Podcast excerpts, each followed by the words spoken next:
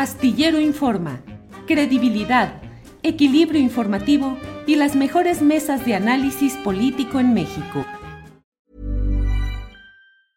I'm Sandra, and I'm just the professional your small business was looking for. But you didn't hire me because you didn't use LinkedIn jobs. LinkedIn has professionals you can't find anywhere else, including those who aren't actively looking for a new job but might be open to the perfect role, like me.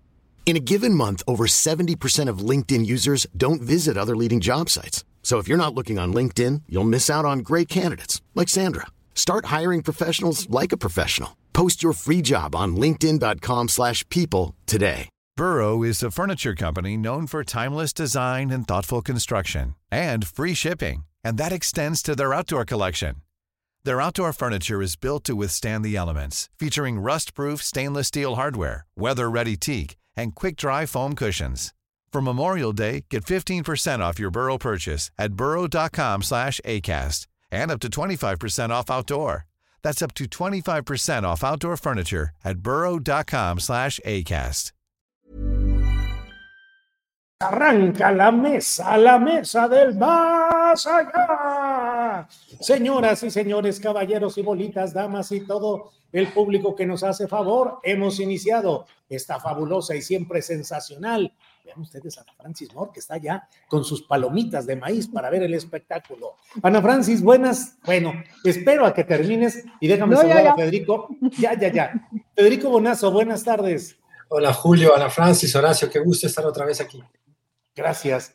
Horacio Franco, buenas tardes. Mittag, allem. Ah, es que, es que, es que saludé a todos en el idioma de mis tatarabuelos, porque tengo 1% de sangre judeo-europea. Entonces, por ahí alguien que saluda así en los idiomas de sus an- antecesores, yo, yo saludo en Yiddish. En Yiddish, Mittag, allem. Guten Nachmittag, bis allem. Bis allem. ¿Cómo están todos? Buenas tardes. Bien, qué bien empezamos este programa. Ana Francis Moore, buenas tardes. Es que yo estaba echando la botana, Julio, porque justo estaba, entre, antes de empezar, estaba terminando de ver el foro Visiones por México del Frente Amplio. Y sí está palomero, Julio. Sí está Palomero. Sí ¿Qué está le viste de especial, Ana Francis? Platícanos. Oye, pues, Bueno, perdón, pal- palomero, palomero bueno o palomero malo? Palo- palomero. Palomero. No, está muy entretenido. La verdad es que es un buen show. ¿A qué me refiero con que está muy entretenido? Bueno, primero esta cosa que necesitamos practicar, amigos. Esta cosa de que una mujer se vuelve a sentar en la silla y entonces... No, pero pongan las cámaras de todos juntos, porfa. Porque A me ver, tienen que todos, ayudar. en todos juntos. Todos Arturo. juntos. en- ajá. Entonces, ven que cuando una mujer se vuelve a sentar en la silla, pues los hombres hacen como que se paran, pero se sientan. O sea, háganse cuenta que yo me voy para acá, ¿no? Y entonces regreso, y entonces ustedes hacen como que se paran. ¡Horacio! Horacio. Otra vez. otra De vez. nuevo, de nuevo. Se llama violencia de género esto que hice. Entonces ustedes hacen como que se paran. Exacto, ¿no? Que eso es muy entretenido. Em, y luego, el primer. Yo me quedé como en inodoro Paredes- japonés, ¿eh? ¿Cómo? Yo, así, nada más volando en el aire. Exacto. Me quedé, ni me levantaba ni no, me quedé a medias. Exacto, exacto, porque esa circunstancia social es muy confusa. Luego, momentazo, primer momentazo de Beatriz Paredes. Ahí fue donde empecé a echar palomita y luego ya, o sea, como un primer momentazo así de lo que hace falta es una reforma del Estado, una reforma política del Estado, que en eso creo que coincidimos más o menos todo el mundo. sí.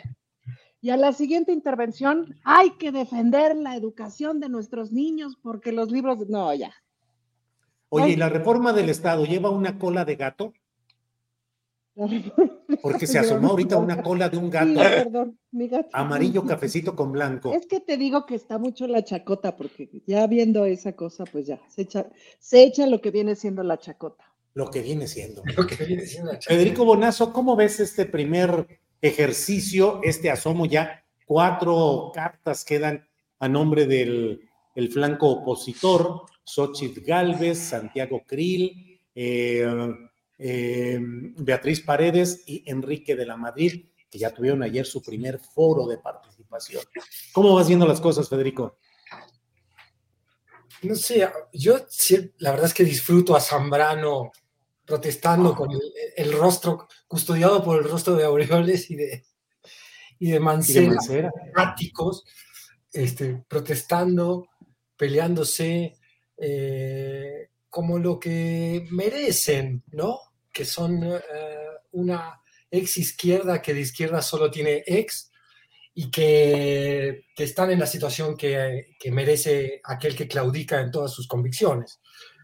No sé, quizás fue un poquito de teatro y uno cayó en ese teatro y en el fondo ya transaron algún huesito correspondiente al 1.2%, 0.7% que pesa hoy el PRD. La verdad es que es una situación cómica. Eh, verlos ahí es, eh, perdón que lo diga, no, no puedo ocultar cierta satisfacción. Pues sí, Federico. Horacio Franco, ¿qué piensas de ver al PRD en ese papel tan marginado? Ya no hay, ya no hay ninguna discusión, o sea, sus propios aliados actuales lo hacen a un lado al PRD y efectivamente, como dice Federico, ver a Zambrano y otros haciendo ahí explicaciones y ah, vamos a hacer una pausa mientras definimos si seguimos o no, como si realmente pudieran influir o decidir. ¿Qué piensas del papel del PRD en la actualidad, Horacio?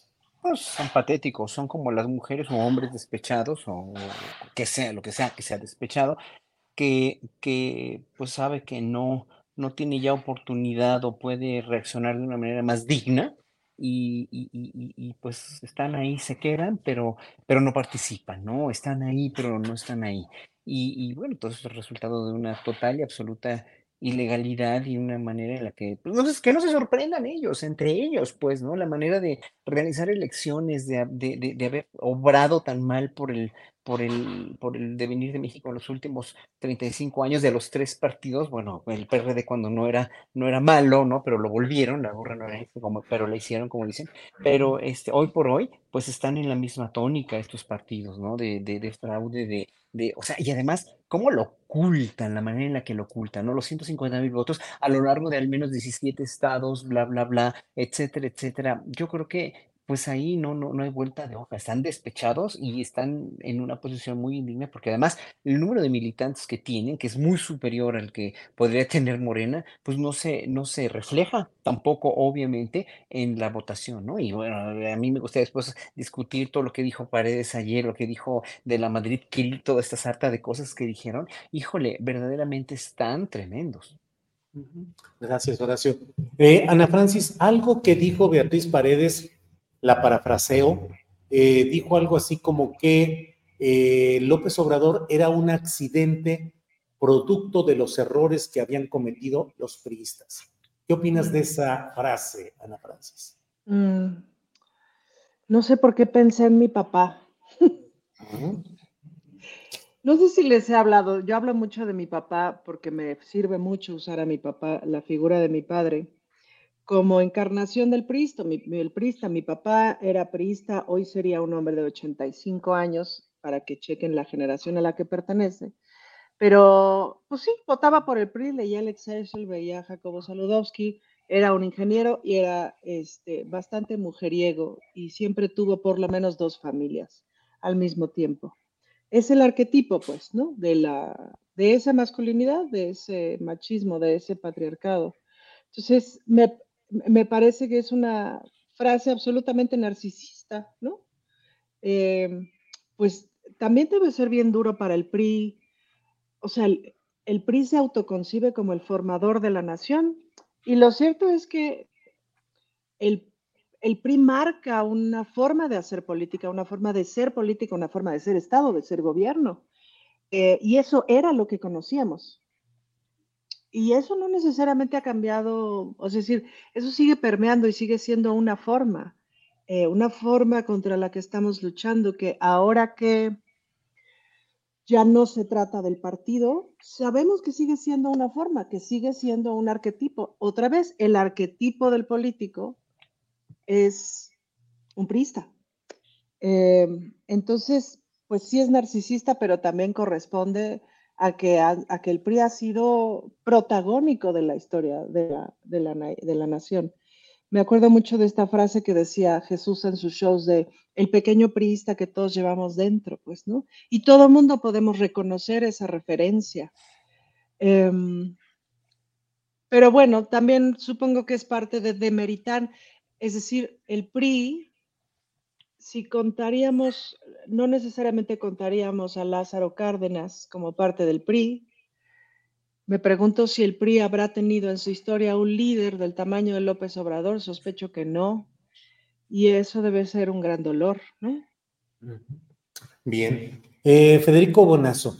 Federico, em, hay una sensación en México de que la izquierda, la 4T, Morena y sus aliados llevan una delantera por varias razones respecto a sus adversarios. Las razones pueden parecer a la vista, porque finalmente pues no se ve un gran liderazgo en la oposición, sus foros y su proceso pues es un poco o un mucho desasiado, de tal manera que no generan la gran expectación, al menos es mi punto de vista. Pero te quiero preguntar, Federico, en comparación con otros procesos como Argentina, donde este fin de semana son las primarias, las elecciones primarias, en un ambiente muy crispado, en un ambiente con una presencia muy fuerte de los principales medios de comunicación y el Poder Judicial contra los gobiernos progresistas o de izquierda, con un Ecuador donde acaba de haber una ejecución, un asesinato de un candidato presidencial, lo cual tensa aún más la circunstancia en la cual la izquierda, el correísmo, tiene una opción de regresar al poder, pero frente a poderes muy confabulados en su contra. ¿Cómo ves el proceso en México y esa especie de confianza histórica o moral que se tiene en la izquierda de que 2024 está ganado pues casi de calle? Federico. Bueno, yo debo confesar que hoy vengo muy 4T. perfecto, perfecto.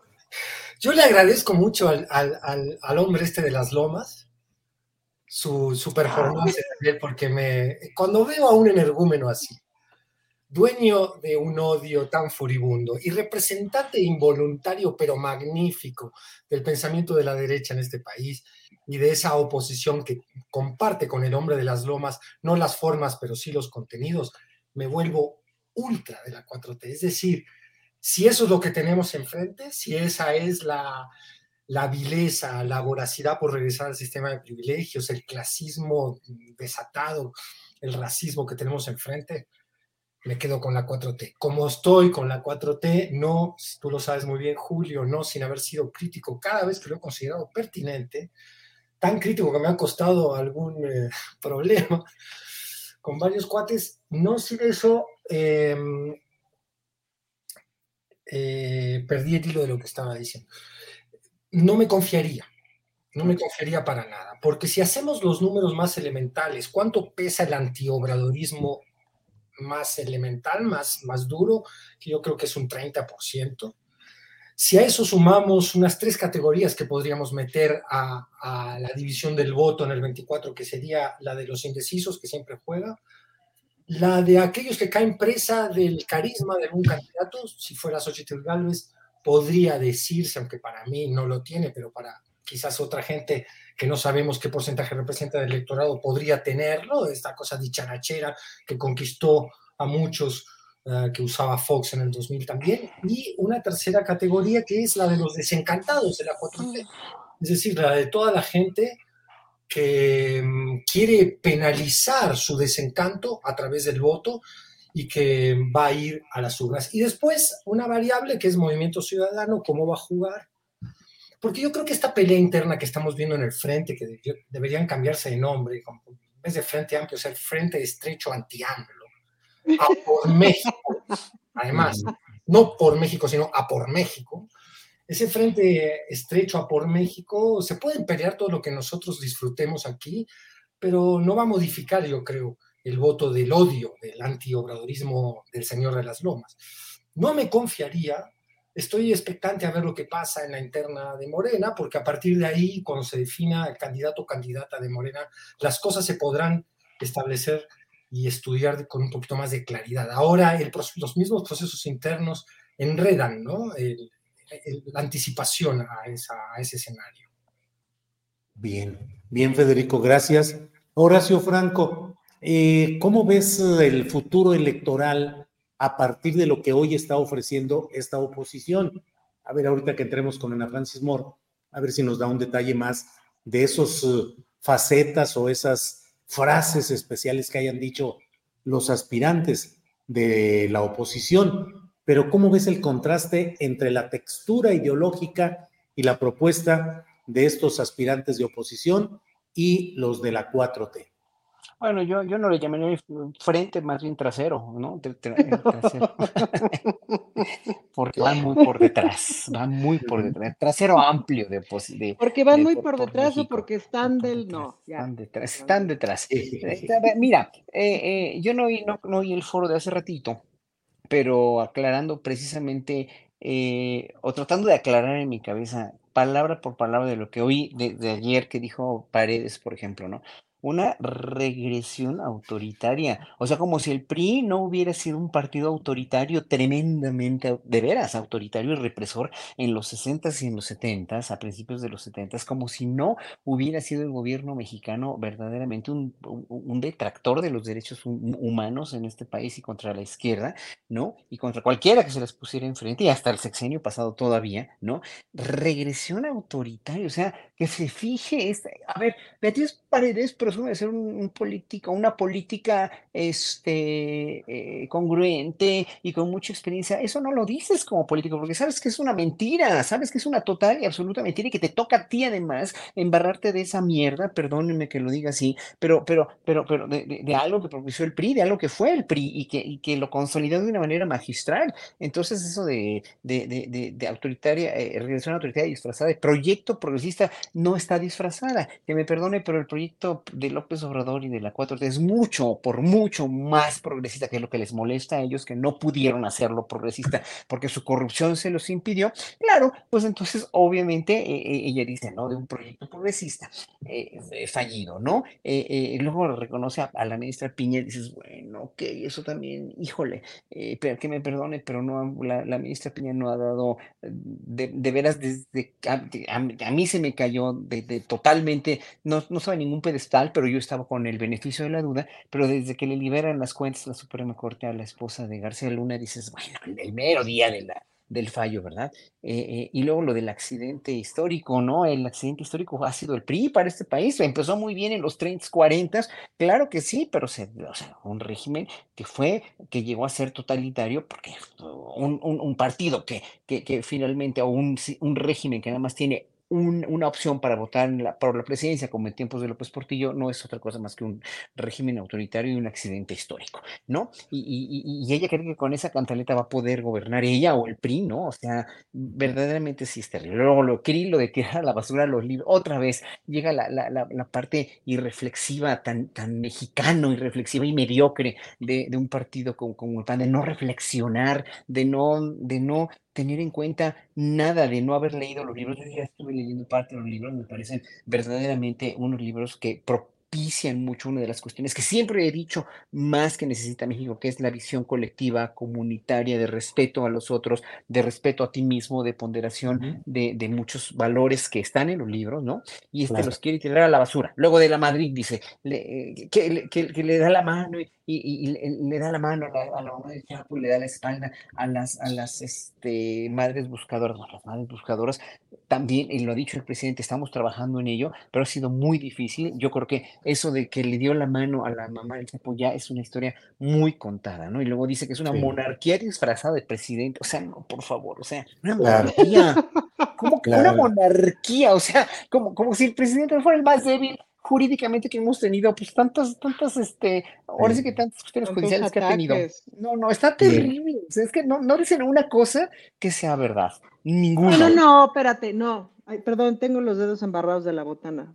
Pero sí dicen una, una verdad. Santiago Krill, te voy a decir, Federico, esta gente me ha maltratado mucho. Yo siempre defiendo a Santiago Krill, porque le tengo un cariño especial. Porque me conmueve muchísimo su papel en esta historia, me conmueve muchísimo. Y es víctima de un racismo permanente, a mí me angustia mucho. Y, está condenado a no pasar a la historia. Entonces, Santiago Krill dice esta frase fantástica, dice, la violencia mata. Está bien, El descubrimiento, ese es un hombre de Estado, eso es una visión de estadista, compañeros. No la están viendo. Sí, sí, no, es un hombre de axioma fácil, digamos. De axioma fácil. Pero es un descubrimiento. Lo que, lo que sorprende es que es un descubrimiento. Es decir, muchas de las cosas que narran pareciera que las están descubriendo como si empezaran a, o sea, como si estuvieran pasando desde apenas hace 15 minutos y es terrible. Cuando hacen este relato de la violencia de, acabo de ir a no sé dónde y acabo, Beatriz Paredes, ¿no? Acabo de ir a no sé dónde y acabo de ir a, y la gente dice, es que ya no se puede vivir en paz. No manchen, pues ¿en dónde han vivido? ¿Qué les pasa? Y hay una cosa, estaba justamente conversando sobre este show con una buena amiga que amo mucho, y entonces ella me hablaba como de las bondades de la disciplina priista. Y le decía yo, en efecto, porque lo cierto es que en la convivencia con los compañeros priistas del Congreso de la Ciudad de México, su disciplina se aprecia mucho, su disciplina partidista, su disciplina para con el buen trato, para con una serie de cosas se aprecia muchísimo, porque luego la salvajada de los panistas es muy difícil de llevar. Pero en aras de esta disciplina priista, las convicciones les importan tanto como este Kleenex. Entonces, es brutal esto que dice Horacio de pero lo que están diciendo es una gran mentira. Entonces, y permítame volver a mi papá, es como cuando mi papá llorando a lágrima tendida me decía, yo te apoyé para que estudiaras actuación. Yo, pero con lágrimas, con lágrimas. Si ustedes hubieran visto esa escena, hubieran dicho, este hombre, ¿no? Y para que yo estudiara actuación me corrió de la casa y me quitó todo apoyo económico. Entonces yo le decía, papá, me corriste de la casa. No, y seguía llorando. Y era muy raro, es muy raro que te mientan así, pues, ¿no? Porque es con mucha verdad, o sea, tú escuchas a Beatriz Paredes y, y dices, hermana, ¿a dónde vamos? Me pregunto, Julio, o sea, eso también forma parte de la cultura priista, el hacer política es mentir con convicción y entonces da susto, ¿no? Sí, da susto. Federico, ¿qué opinas de ese discurso del discurso político en México que descansa mucho, como lo narra Ana Francis, en la simulación, en el engaño, en la vehemencia, en la vehemencia a sabiendas de que lo que dices es absolutamente falso, pero con vehemencia y con compromiso eres capaz de hacer los discursos arrolladores. Pero, ¿qué tanto ese discurso puede pegar y qué tanto en México crees que de uno o de otro lado la exageración o la vehemencia pueden suplir el análisis político real, Federico. Yo creo que es un mal mundial, querido Julio, y no solo México. Mundial. Y, no conocen a Javier Milei, o sí lo conocen. Sí, sí, claro. Es el histrión más. Es un tipo tan profundamente eh, hipócrita, es un representante tan evidente del empresariado, es un brazo ejecutor o pretende serlo espero, yo no sé si hay que tocar madera o qué, para que este cuate no, no siga subiendo, pero que logró correr la agenda a la derecha allá en Argentina lo logró y esa era la razón de ser de toda la promoción que se le hizo. Un histrión loco. Eh, yo creo que hemos visto el retroceso. Hay, señales un poquito alentadoras en cuanto a que este histrionismo que usó la ultraderecha, empezó con Trump, digamos, y con Bolsonaro, y lo vimos en Vox, y lo vimos en Milley, y lo intentó aquí en México la derecha con Lili Telles, por algo se han arrepentido. Yo creo que en México todavía por ciertas condiciones históricas, y el PRI tiene que ver allí, hay cierta narrativa nacionalista, post-revolucionaria, mm, que todavía impide, creo yo, que ese histrionismo de la ultraderecha pegue en, en la gente tan común y por eso Xochitl es, es eh, la carta que el marketing político de la derecha ha escogido ahorita. Es, pues vamos a irnos por alguien que esté disfrazada de popular, ¿no? Para intentar justo robar a ese, es unos porcentajes de esos tres estadios de, indecisos que yo me refería en la intervención pasada. Yo creo que no, que, que, sí pega en México, sí, sí pega, pero hay que ver qué tanto, o sea, en qué porcentaje y cómo se traduce eso electoralmente, ¿no? Eh, qué sé yo, yo, yo cuando veo expresiones como la del cuate de ayer, eh, digo, qué retroceso, ¿Cómo, ¿cómo construyes democracia con un tipo que, es, eh, que tiene repudio por los pobres? Que, ¿Cómo piensas en reconstruir este país con un tipo como Cuadri que ha dicho que, que son lastres tres estados? Em, es muy difícil con esa derecha intentar reconstruir un pensamiento de bien común, de objetivo común, de destino compartido. Parecieran querer ser exiliados políticos de un país que exige otro tipo de soluciones. Esa es la razón por la cual yo también creo que muchísima gente no se traga ese speech. Bien, Federico. Horacio Franco, y sin embargo, ¿qué tanto avanza la narrativa antiobradorista, al menos en sectores medios, en sectores que antes apoyaban a López Obrador y ahora dicen estar decepcionados? ¿Qué tanto avanza todo ello? No, va a, en un momento van a ver que, que yo creo que el año que entra, ya, con toda la obra pública que viene a, que, va a develarse, ¿no? Con toda la cuestión de lo que está pasando día a día con las estadísticas mismas, etcétera, etcétera. Además, lo de la violencia, ¿no? Que dicen que se ha incrementado y todo lo demás, y pues las gráficas dicen otra cosa también, ¿no? O sea, lo, lo está mostrando diario. Eh, pero si, si esta gente no ve la mañanera o si esta gente se informa en los medios este, no alternativos como el tuyo o como otros tantos que finalmente son más objetivos, eh, sí, sí existe el peligro de que exista la misma, la misma vorágine de, de, pues sí, de, de, crítica y de descredibilidad de lo que está haciendo el gobierno, aunque vean que la economía va bien, aunque vean que esto no es un, país comunista, aunque vean que los libros de texto van a ser funcionales, aunque vean que el salario mínimo está mucho mejor que nunca antes, ¿no? Los últimos, los últimos 50 años, etcétera, etcétera. O sea, no sé, es como, es como los, los, papás de hijos gays o trans o, lo que sea, o de, de, diversidad sexual, ¿no? Que saben que los hijos son, pero no lo quieren saber, pues, ¿no? Así, es, esas, ese, ese tipo de gente saben que no está mal, pero no lo quieren saber, o están muy afectados por alguna cuestión de algún despido, de alguna, de alguna cosa que les tocó injustamente a ellos, porque el patrón tuvo que pagar 20 mil millones de impuestos y tuvo que correr a, muchos de ellos, tal vez les tocó algún, fueron algún daño, como diría Calderón, ¿verdad? Un daño colateral de toda esta, de todo este este, que, además no nos hagamos idiotas. Por favor, los empresarios no han perdido, no han perdido nada. Los empresarios, los ricos en este país siguen siendo ricos, tal vez un poco menos, tal vez con menos, con, tal vez no puedan mantener a 20 mil generaciones, sino a 18 mil 500 generaciones de aquí a, a 18 mil 500 generaciones. Tal vez 1500 generaciones pobrecitos van a tener que trabajar. Pero ya con eso, o sea, si van a lograr un país mejor, si quieren a su país, y van a poder lograr un país mejor, con esto, pues que no se hagan tontos y que, que, empiecen a ver. A mí lo que se me hizo muy importante que, que, pasó esta semana, que ha pasado un poquito desapercibido, creo yo, es lo que dijo este periodista argentino que todavía está aquí en México. Este, no me acuerdo su, nombre, Abel. pero Abel, Abel, sí un tipazo que le, le, le, hizo, le, le, hizo manera de poder al presidente para que hiciera una convención americana de, de, este, o latinoamericana de, de, de, medios alternativos en YouTube y en otras redes para que finalmente tuvieran un poquito más de peso y tuvieran más exposición, porque este presidente tiene el 90 tantos por ciento de medios convencionales en su contra, ¿no? Y, son, son igual que lo que hace ratito platicaba de la oposición, propagan puras mentiras. Entonces es el problema. Entonces, la de, o sea, cómo vaya avanzando la cuestión de la derecha en la, en la, en la credibilidad o no, va a depender también de mucho de esto que la gente tiene, o los que estamos en medios alternativos, tenemos que difundirlos, nada más, difundir, difundir, difundir y más difundir, como las mentiras de los libros de texto que, que, en verdad son grotescas y son terribles, porque ya una vez leyéndolos dices, es que no manches, yo sí quisiera un país así, yo sí quisiera un sistema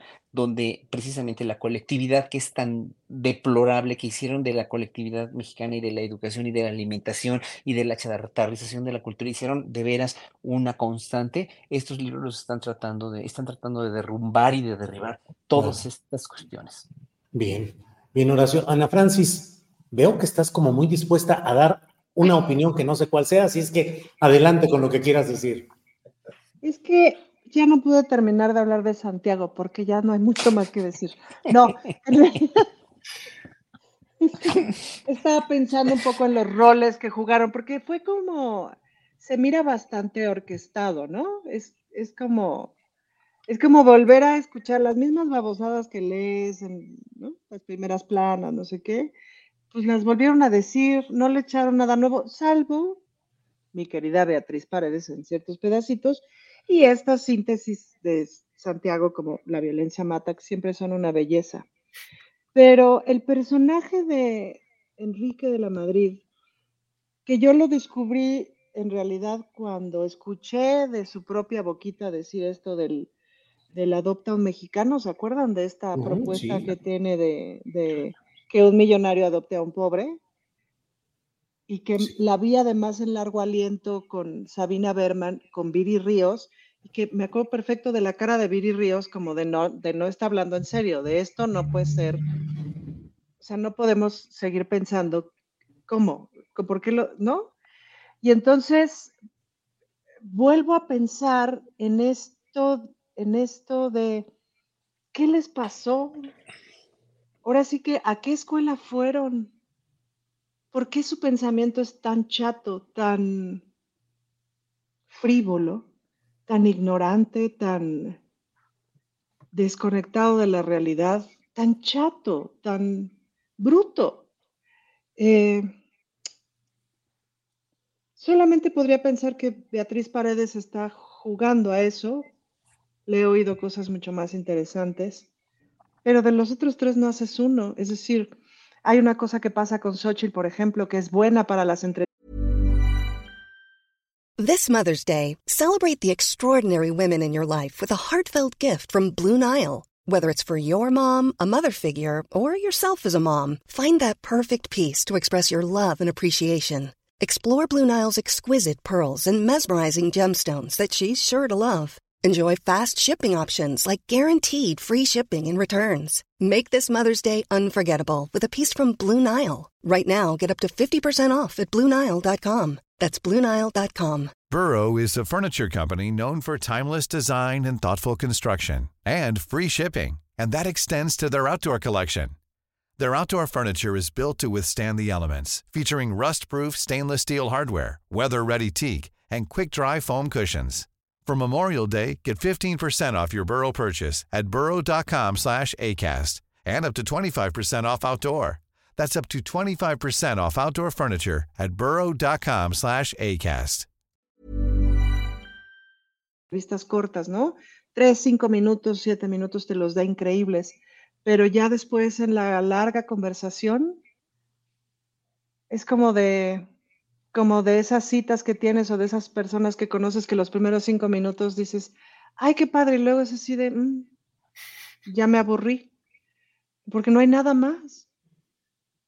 Y, y me pregunto, pues, ¿qué han estado haciendo? Pues, ¿qué no leen? ¿Qué no viajan a algún lado? ¿Que no abren los ojos? ¿Que no leen?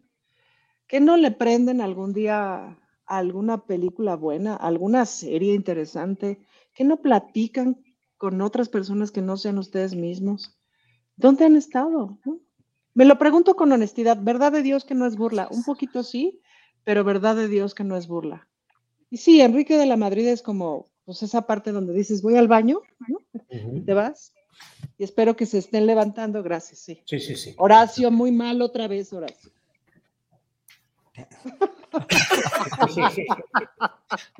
Y ya. Estaba yo acá, mira, estaba yo Sí, en mi- sí. a mis anchas. Sí, sí. Federico, ¿por qué esa anemia intelectual, ideológica y organizativa de la oposición mexicana? Cuando, al menos eso lo digo yo, eh, pues habría puntos en los cuales sí se podría montar una narrativa y un proyecto y un programa que realmente respondiera a esos intereses de ese grupo y a su propuesta ante la gente, pero pareciera que hay esa, ese raquitismo intelectual, Federico. Sí, hay un provincianismo de derecha, ¿no? que es el que muy bien describió de manera inmejorable Ana Francis recién. Es decir, hay, viven en una burbuja, cuando viajan se mueven en una burbuja, eh, van a, qué sé yo, suponte a Italia, jamás se meterán en un barrio pobre de Roma a ver qué piensa el romano común. Eh, ese provincialismo se, se nota y aparte creo que hay una cuestión generacional. Eh, todavía pertenecen, son, son los hijos mimados de un régimen de privilegio.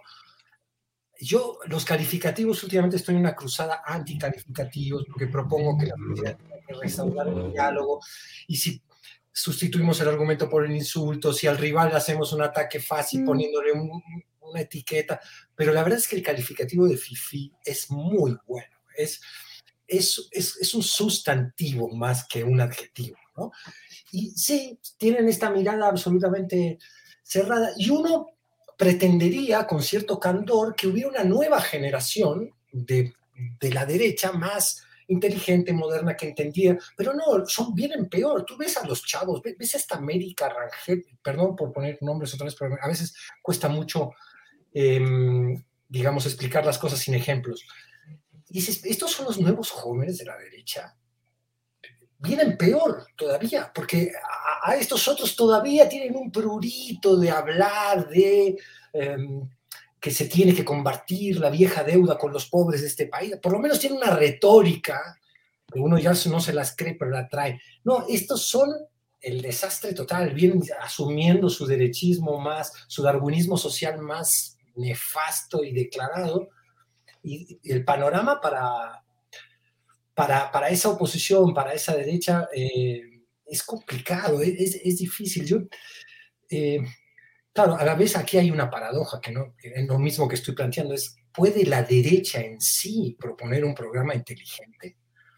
No, no es un pensamiento finalmente conservador de derecha o, o, de ultraliberalismo económico el que ha permitido lo que estamos viendo en Canadá, que se está incendiando, lo que estamos viendo en China, que se está inundando, lo que estamos viendo en Arizona, donde una pareja que se quedó sin aire acondicionado se murió por la hora de, hora de calor. Tú ya no puedes vivir en Arizona sin aire acondicionado, te mueres. Ahora, el, mundo que permitió, el, sistema económico que nos ha llevado a esto, puede tener una alternativa inteligente, puede haber una derecha inteligente. Eh, más bien lo que creo es que, a la 4T, a la opción de estas izquierdas que tenemos en Latinoamérica, que son gestoras del capitalismo, se las puede correr por izquierda, como hace aquí a veces el zapatismo u otras eh, organizaciones eh, con la 4T, o como hace con la izquierda argentina, con, las claudicaciones feroces del kirchnerismo, la, que hace la izquierda unida de Miriam Bregman, por ejemplo, que dice, ustedes son este, agentes del FMI, finalmente están ajustando a los jubilados. Entonces, eso ya no es la izquierda. O sea, yo lo que veo más que como oposición desde la derecha, es una oposición desde la racionalidad y la izquierda a estas izquierdas democráticas que tenemos que son gestoras del capitalismo. La verdad es que esta derecha mundial está asfixiada en sí misma, lo cual no quiere decir que no vayan a hacer muchísimo daño en sus sectores finales. Pero pues, si puedo agregar una opinión, estaba pensando en la entrevista que le hiciste a estos dos señores enojados panistas porque Xochitl no les representa. No me acuerdo de sus nombres porque justo no son tan conocidos. ¿Cómo se llaman, Julio? ¿Te acuerdas que los entrevistaste? Los de, ultraderecha, el padre Daniel, dices. No, los otros dos que te, que te hicieron toda una reflexión y todo un análisis de por qué alguien como Xochitl no los representa y que hablaban ah, justo de. Bueno, Raúl Portolero y Juan Iván Peña. Ellos dos que me parecieron bastante estructurados, es decir, y su análisis me pareció bien hecho. Sí. Sí leen, sí. piensan del carajo, pero sí leen. Pues, eh, pues no me parece que estén, ¿cómo se llama?, desprovistos de herramientas de análisis. No coincidimos, obviamente, se paran desde un lugar súper odiador de muchas cosas, etcétera. Eh, pero me parecería, ese es el problema, pero... El, odio es el instrumento que los cohesiona. ¿no? Y, con todo, y, con todo, y todo, me parece que tuvieron un diálogo bien respetuoso con Julio, pues, ¿no? O sea, pero estos que son los líderes, es así de güey. Ni sé por qué me enojo, ni son mis líderes, pero ¿me entienden? Sí, claro. Es que dañan finalmente al proceso el que no haya una oposición de calidad intelectual y con propuestas muy definidas. Pero es que precisamente es ese odio el que es generado por la impotencia de no tener un proyecto ni que complemente ni que contradiga. Porque si tú tienes un proyecto que contradiga lo que está haciendo López Obrador de una manera estructurada, de una manera inteligente, de una manera sustentada, académica, eh, eh, política, económica, moralmente, etcétera, etcétera. Tienes una propuesta, una contrapropuesta que critica y que dice, es que esto está mal, pero yo tengo esto. Entonces, cuando tú tienes argumentos con una dialéctica para decir, es que yo tengo esta propuesta, pero como no tienen nada, porque lo anterior fue lo que los llevó a esta cuestión que tienen ahora, a esta querer unirse, eh, eh, eh, con, sus, con sus traseras o, frentes o como se llamen, de una manera tan, tan artificial, sin ideología, porque eso es, en eso estriba todo, la no ideología. No hay ideología porque no hay proyecto. ¿Por qué no hay proyecto? Porque llevaron a este país con el neoliberalismo a, a verdaderamente límites inhumanos y terribles de un saqueo y de una corrupción y de una degradación que, son, que, son indecibles. Entonces, como no tienen nada con qué, como no pueden, además, no tienen ni el mundo, como tú bien dices, Ana Francis, no viajan, parece que no viajan, o sea, cuando se van a cualquier país, no, no se van a los barrios pobres o, o no les importa porque finalmente pues van, van de shopping o van de, de, de, de turismo o van nada más de, como los que van a la India, a los ashrams con los, con los gurús, ¿verdad? Que se van en un camión, así que nada más ven a las vacas y a la gente eh, defecando en las calles, lejos, lejos, lejos, pero ellos van al ashram a todo lujo, pues, ¿no? a eso me refiero. Entonces no ven la realidad del mundo no tienen esa sensibilidad porque además no crecieron con ella, crecieron con una insensibilidad y una, una protección en una burbuja, como bien lo decía Federico y lo decía Ana Francis, entonces no tienen, no tienen el sentido común para proponer nada. Entonces por eso les viene el odio, por la impotencia. Cuando tú estás impotente, estás despechado, estás eh, eh, despojado de todos los privilegios que tenías, te viene un odio que es racional, que es lógico que te venga, pero en un momento dado, pues vas a ver que por ahí no va la cosa. Es nada más eso, un odio proveniente eh, de, de, la pérdida de todo eso que dije. El problema no son ellos, el problema es la gente que les cree y otra vez vamos a lo mismo. Claro, les creen porque están viendo los medios pagados por ellos, los medios este, chayoteros o como les quieran llamar, y no tienen otro tipo de información. Y es hora hoy por hoy de hacer convenciones, de hacer uniones, de hacer eh, eh, difusiones de todo esto que está pasando, eh, mm, casi subrepticiamente, si quieren. Bajita la mano, mándenles un WhatsApp a la gente, que lo vea o no lo vea, pero ya están expuestos a el no verse expuesto a información correcta es lo que finalmente, como estuvimos así manipulados por años y años y años el pueblo de México, es lo que dio a luz a un pueblo totalmente, totalmente, no analfabeta político, pero escépticamente político, que le importaba un comino hablar del gobierno o criticarlo porque pues no tenía caso, porque hacían lo que se les daba la gana. Bien, oración. Ana Francis, y en todo este terreno en el que hay un liderazgo y una voz eh, impactantes que son las de López Obrador, es decir, impactantes porque realmente impacta lo que dice y la agenda que va marcando López Obrador. Pero, ¿qué tanto desde la 4T y desde Morena se han creado los nuevos cuadros que puedan ofrecer en esta coyuntura electoral que viene una continuidad no solo a nivel de la candidatura presidencial, sino abajo, senadurías, mm. diputaciones federales, congresos, gobiernos estatales. ¿Qué tanto se ha podido avanzar o qué tanto vamos ahí estancados? ¿Qué tanto se han formado nuevos líderes y nuevos ideólogos? ¿Dónde están los ideólogos hoy de la 4T? Es que están en todos lados, Julio. Es un momento bien interesante y bien apasionante. Ahorita, justo por lo de la construcción del proyecto de nación, estoy conversando con un montón de personas, militancia de la diversidad sexual, militancia dentro de Morena y no militantes de Morena, sino activistas de la diversidad sexual, etcétera, pues yo tomando nota de ontamos que hace falta, ¿no? Que es básicamente el, trabajo que me toca hacer ahorita. Y hay unas ideas brillantes y gente brillante en todos lados.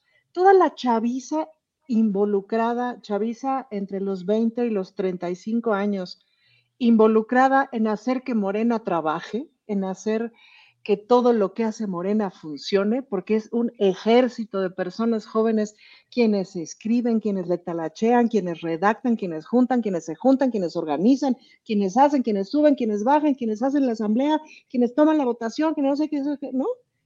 Toda esa banda, híjole, me tienen muy impresionada por la convicción, por la verdad, por, por los principios que están defendiendo porque saben y bueno, eso sí, vaya que han leído este, y hayan viajado a donde hayan viajado, han abierto los ojos y traen otro chip y traen otra onda. Y ahí me parece que está el grueso del cambio cultural.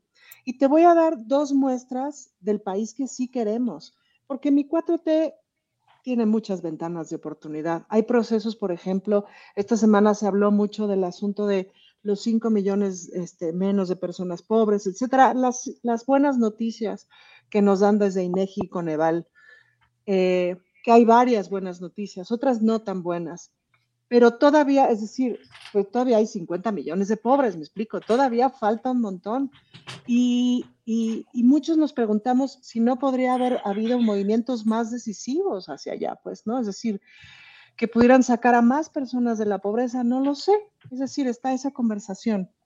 Pero lo que pasó con el arresto del fiscal de Morelos, por ejemplo, es decir, que se arreste a un fiscal porque falsifica cosas para ocultar un feminicidio y entonces por haber accionado mal se le arresta.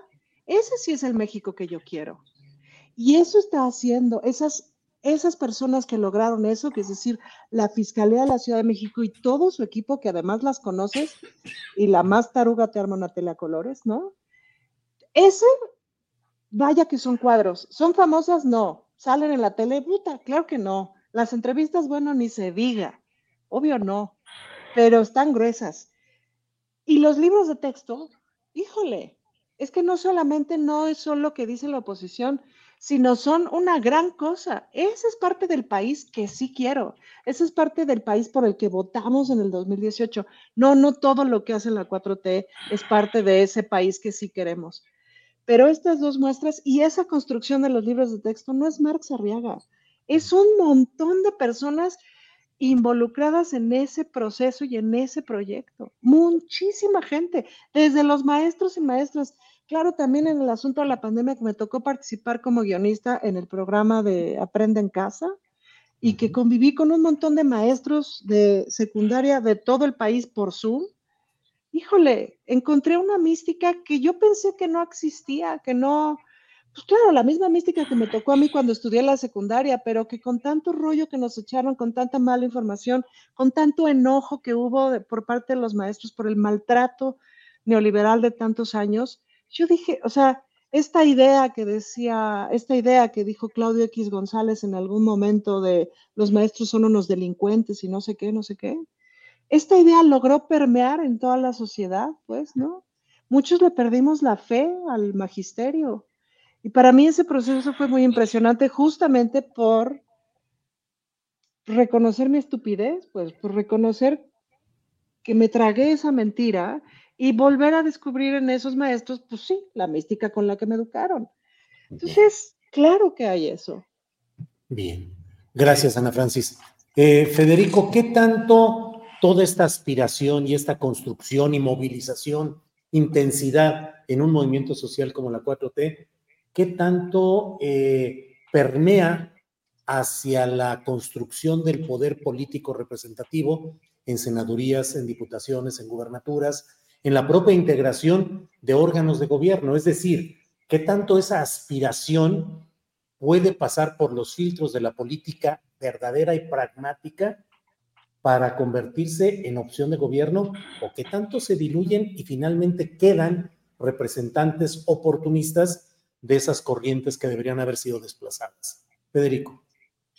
Julio, eres un maestro de la pregunta-respuesta. es mañosito. es mañosito. disfrazada de pregunta y llevar la respuesta. Pues, demonios, ¿eh? no hay muchos ejemplos cercanos en la historia en nuestro continente que nos animen a ser muy optimistas con eso. Por las reglas del poder, porque la vocación de un chavo idealista.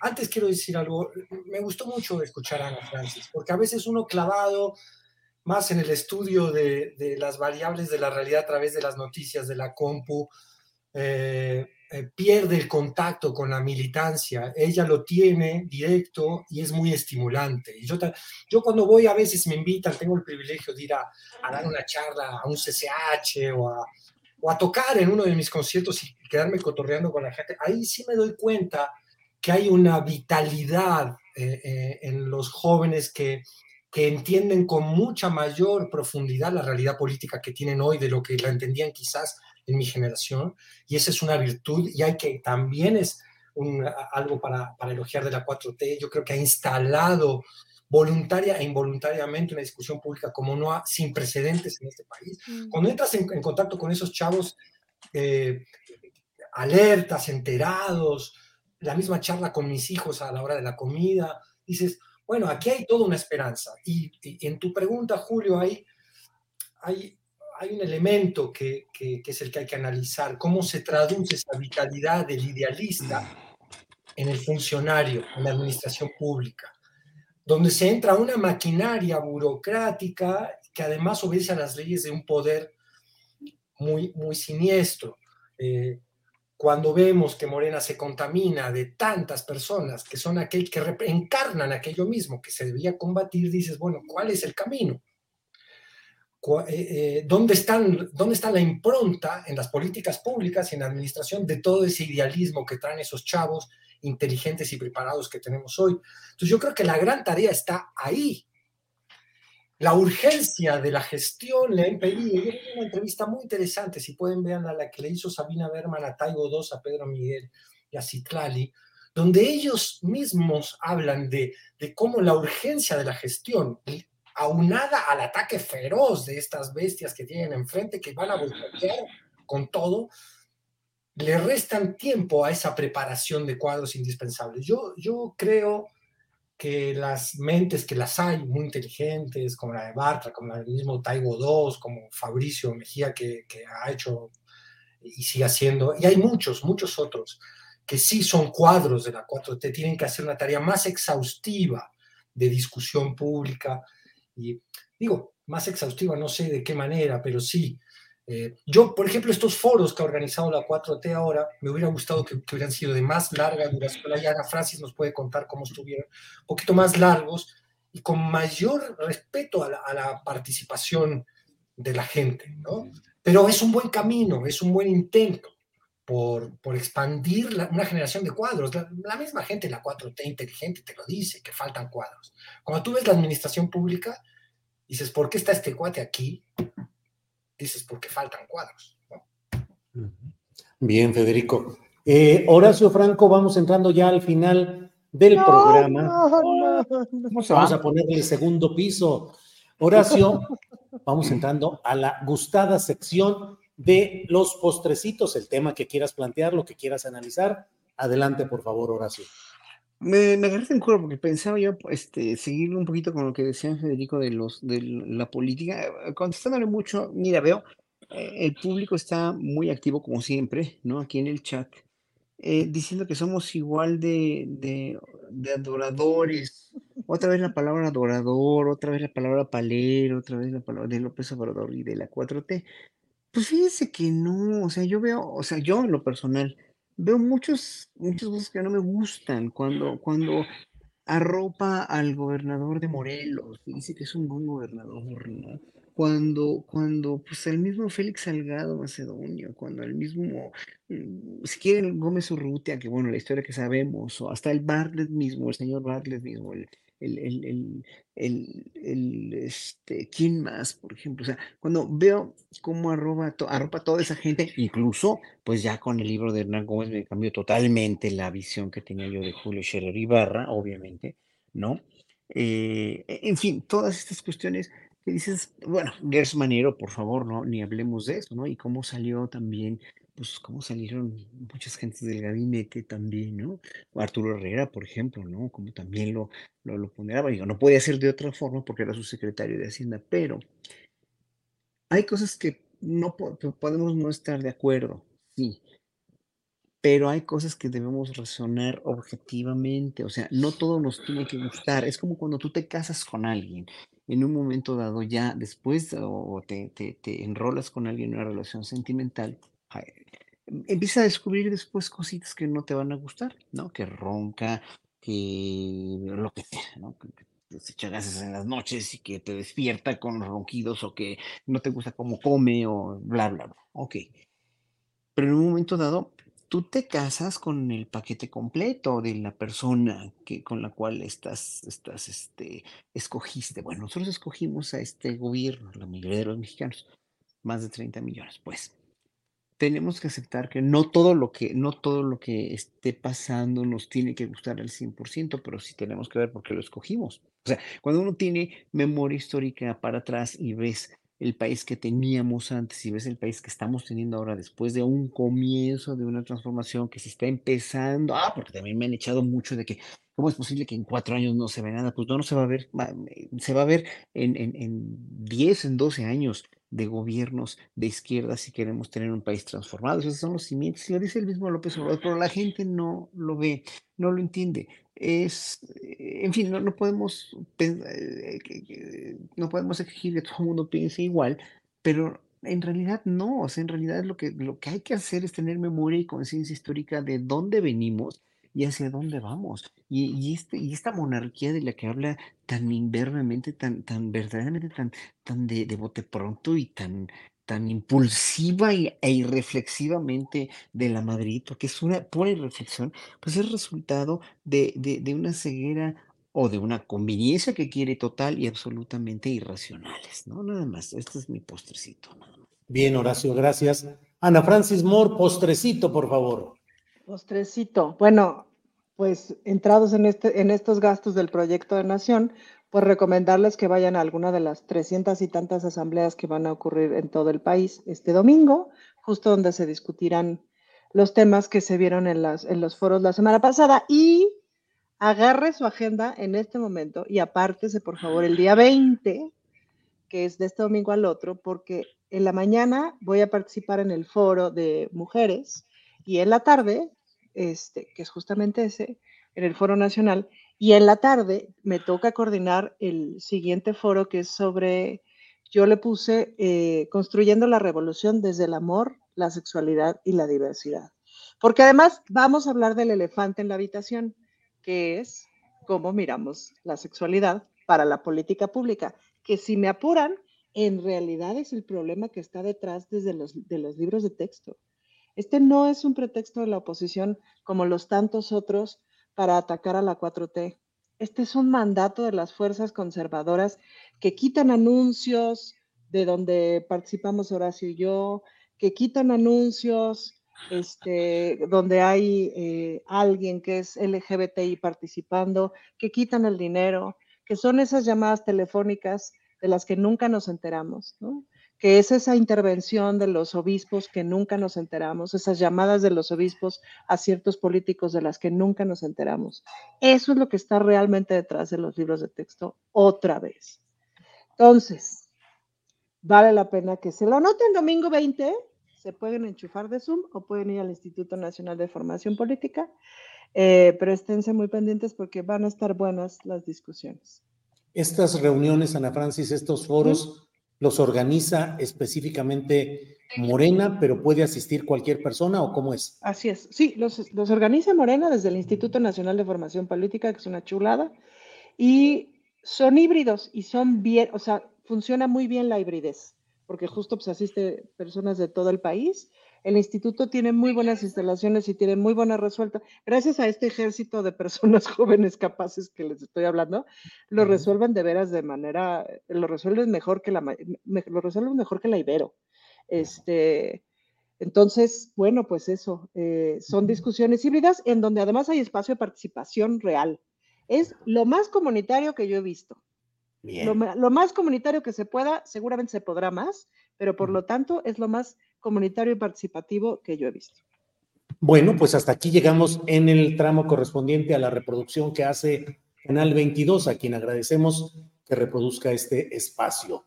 Así es que hasta aquí llegamos, Canal 22, a la mesa del más allá, y vamos con eh, el postrecito de Federico Bonazo para ir cerrando nuestro programa. Federico, por favor.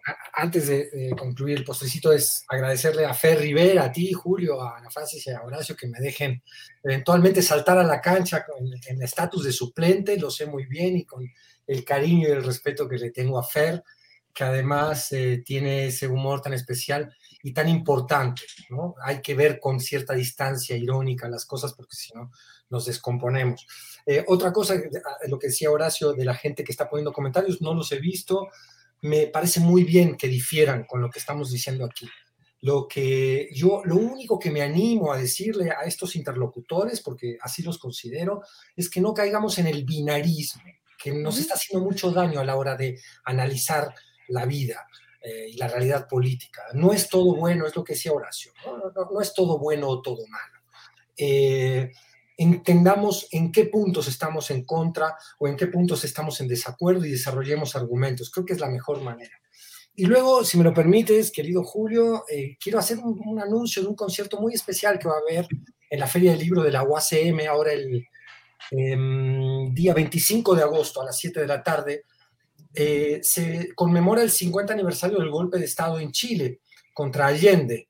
Eh, y en la Feria del Libro de la UACM hace un, concierto en homenaje a Allende y en, recordando este tristísimo evento de nuestra historia latinoamericana. Va a estar allí Santiago Bem, que es el, mi colega de toda la vida, el, mi partner en el Juguete Rabioso, que es un gran compositor, y el Juguete Rabioso, mi banda que eventualmente resucita para este tipo de, de, cosas, también se va a echar un palomazo, así que el 25 de agosto en las instalaciones de la UACM, en el plantel del Valle, los que quieran ir, será un gustazo encontrarlos por ahí. Federico, muchas gracias, muchas gracias a los tres. Horacio Franco, gracias y buenas tardes. Buenas tardes, gracias. Nos vemos el viernes próximo. Voy a estar en Corea, así que me voy a conectar a las, 5 de la mañana, así que a las 5 de allá. Los voy a, los voy a saludar desde allá. Tú sí viajas. Es como la derecha. Yo, soy, yo, soy, yo soy un derecho izquierdoso. Pero puedo agregar una cosa. A ver, yo cuando voy de vacaciones no voy a los lugares pobres de donde voy de vacaciones. Pero nada más es que se trata de abrir los ojos. Abrir los ojos. Totalmente. Porque además no es como que no hubiera pobreza en todos lados. Salir de la burbuja, salir de la burbuja. Pues salir de la burbuja, que si estás, llegas a un hotel, hay una persona que está sirviendo algo, limpiando algo, etcétera. Y en los en distintos lugares del mundo te vas dando cuenta de en qué condiciones vive esa persona. No necesitas ir a visitar nada, nada más es abrir los ojos. está bien, sí traduje bien eso de... Ana Francis, gracias. Federico, gracias y buenas tardes. Chao. Una cocada de, de, allá, Horacio. Una ah, camiseta que diga. Oye, a ver si no falla la tecnología en un país como Corea. Ojalá que no, espero que no, pero bueno, me voy, me voy, yo no tengo sangre coreana, sino me despedí en coreano, como ciertos políticos. sí, así es para la próxima. Ahí te vemos. Bien, gracias. Hasta pronto los tres. Hasta luego. ¿No se merece tu familia lo mejor? Entonces, ¿por qué no los mejores huevos? Ahora, Egglands Best están disponibles en deliciosas opciones. Huevos clásicos, de gallina libre de jaula y orgánicos de Egglands, que ofrecen un sabor más delicioso y fresco de granja que le encantará a tu familia. En comparación con los huevos ordinarios, Egglands Best contiene la mejor nutrición como 6 veces más vitamina D, 10 veces más vitamina E y el doble de omega 3 y B12. Solo Egglands Best. Mejor sabor, mejor nutrición, mejores huevos. Visita egglandsbest.com para más información. Hola, buenos días, mi pana. Buenos días, bienvenido a Sherwin Williams. ¡Ey! ¿Qué onda, compadre? ¿Qué onda? Ya tengo lista la pintura que ordenaste en el ProPlus app. Con más de 6.000 representantes en nuestras tiendas listos para atenderte en tu idioma y beneficios para contratistas que encontrarás en aliadopro.com. En Sherwin Williams somos el aliado del PRO.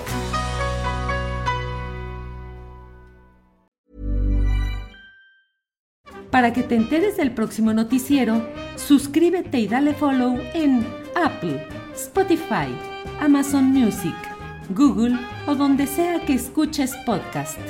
Te invitamos a visitar nuestra página julioastillero.com.